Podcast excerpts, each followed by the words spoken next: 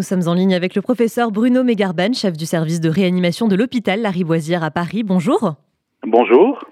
Merci d'être avec nous. Alors, est-ce qu'il est, est, qu'il est raisonnable de la part euh, du gouvernement d'avoir levé hier un certain nombre de restrictions sanitaires comme euh, le port du masque en, intérieur et le pass vaccinal ou est-ce que c'est prématuré?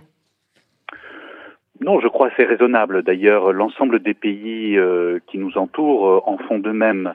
Pourquoi? Parce que, comme vous l'avez expliqué, désormais, euh, il y a une un meilleur découplage entre les contaminations et euh, le développement de formes graves de la maladie justifiant d'hospitalisation en service de médecine conventionnelle ou en réanimation.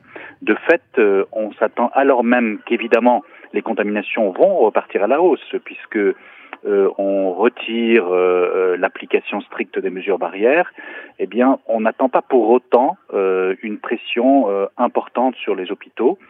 Euh, même si bien sûr un certain nombre de personnes plus fragiles, immunodéprimées, non vaccinées pourraient à l'occasion euh, de l'absence de respect des mesures barrières, en adoptant le mode de vie euh, des personnes protégées, eh bien, être infectées et développer une forme plus sérieuse de la maladie. Alors en Chine, on a vu que plusieurs millions de personnes ont été reconfinées. En France, on voit aussi quand même les chiffres qui sont en, en légère hausse. Est-ce qu'on doit quand même craindre une nouvelle vague ou est-ce que c'est simplement un rebond épidémique? Alors, la différence sémantique entre rebond et vague euh, est difficile à trouver. Euh, en tout cas, euh, très clairement, les contaminations vont partir à la hausse. elles sont liées aujourd'hui essentiellement aux variants, aux sous-variants BA2, donc de fait, effectivement, on peut appeler ça vague ou petite vague.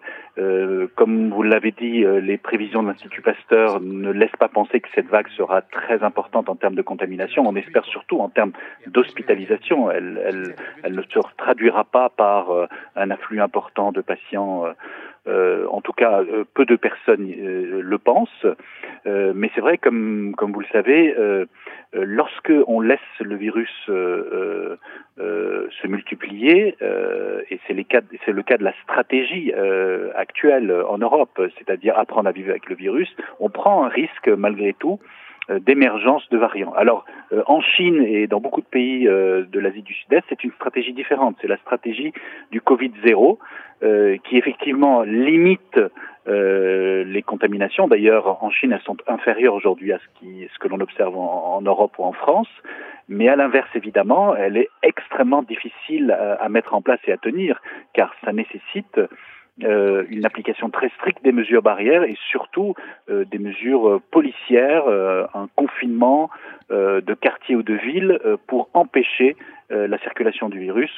Je crois que il vaut mieux encore la stratégie du vivre avec, surtout qu'aujourd'hui effectivement, de par la couverture vaccinale excellente, et quand même le fait que beaucoup de Français, on estime à peu près à 50% de la population, a déjà rencontré Omicron et donc a développé une immunité euh, qui protège contre les formes graves de la maladie.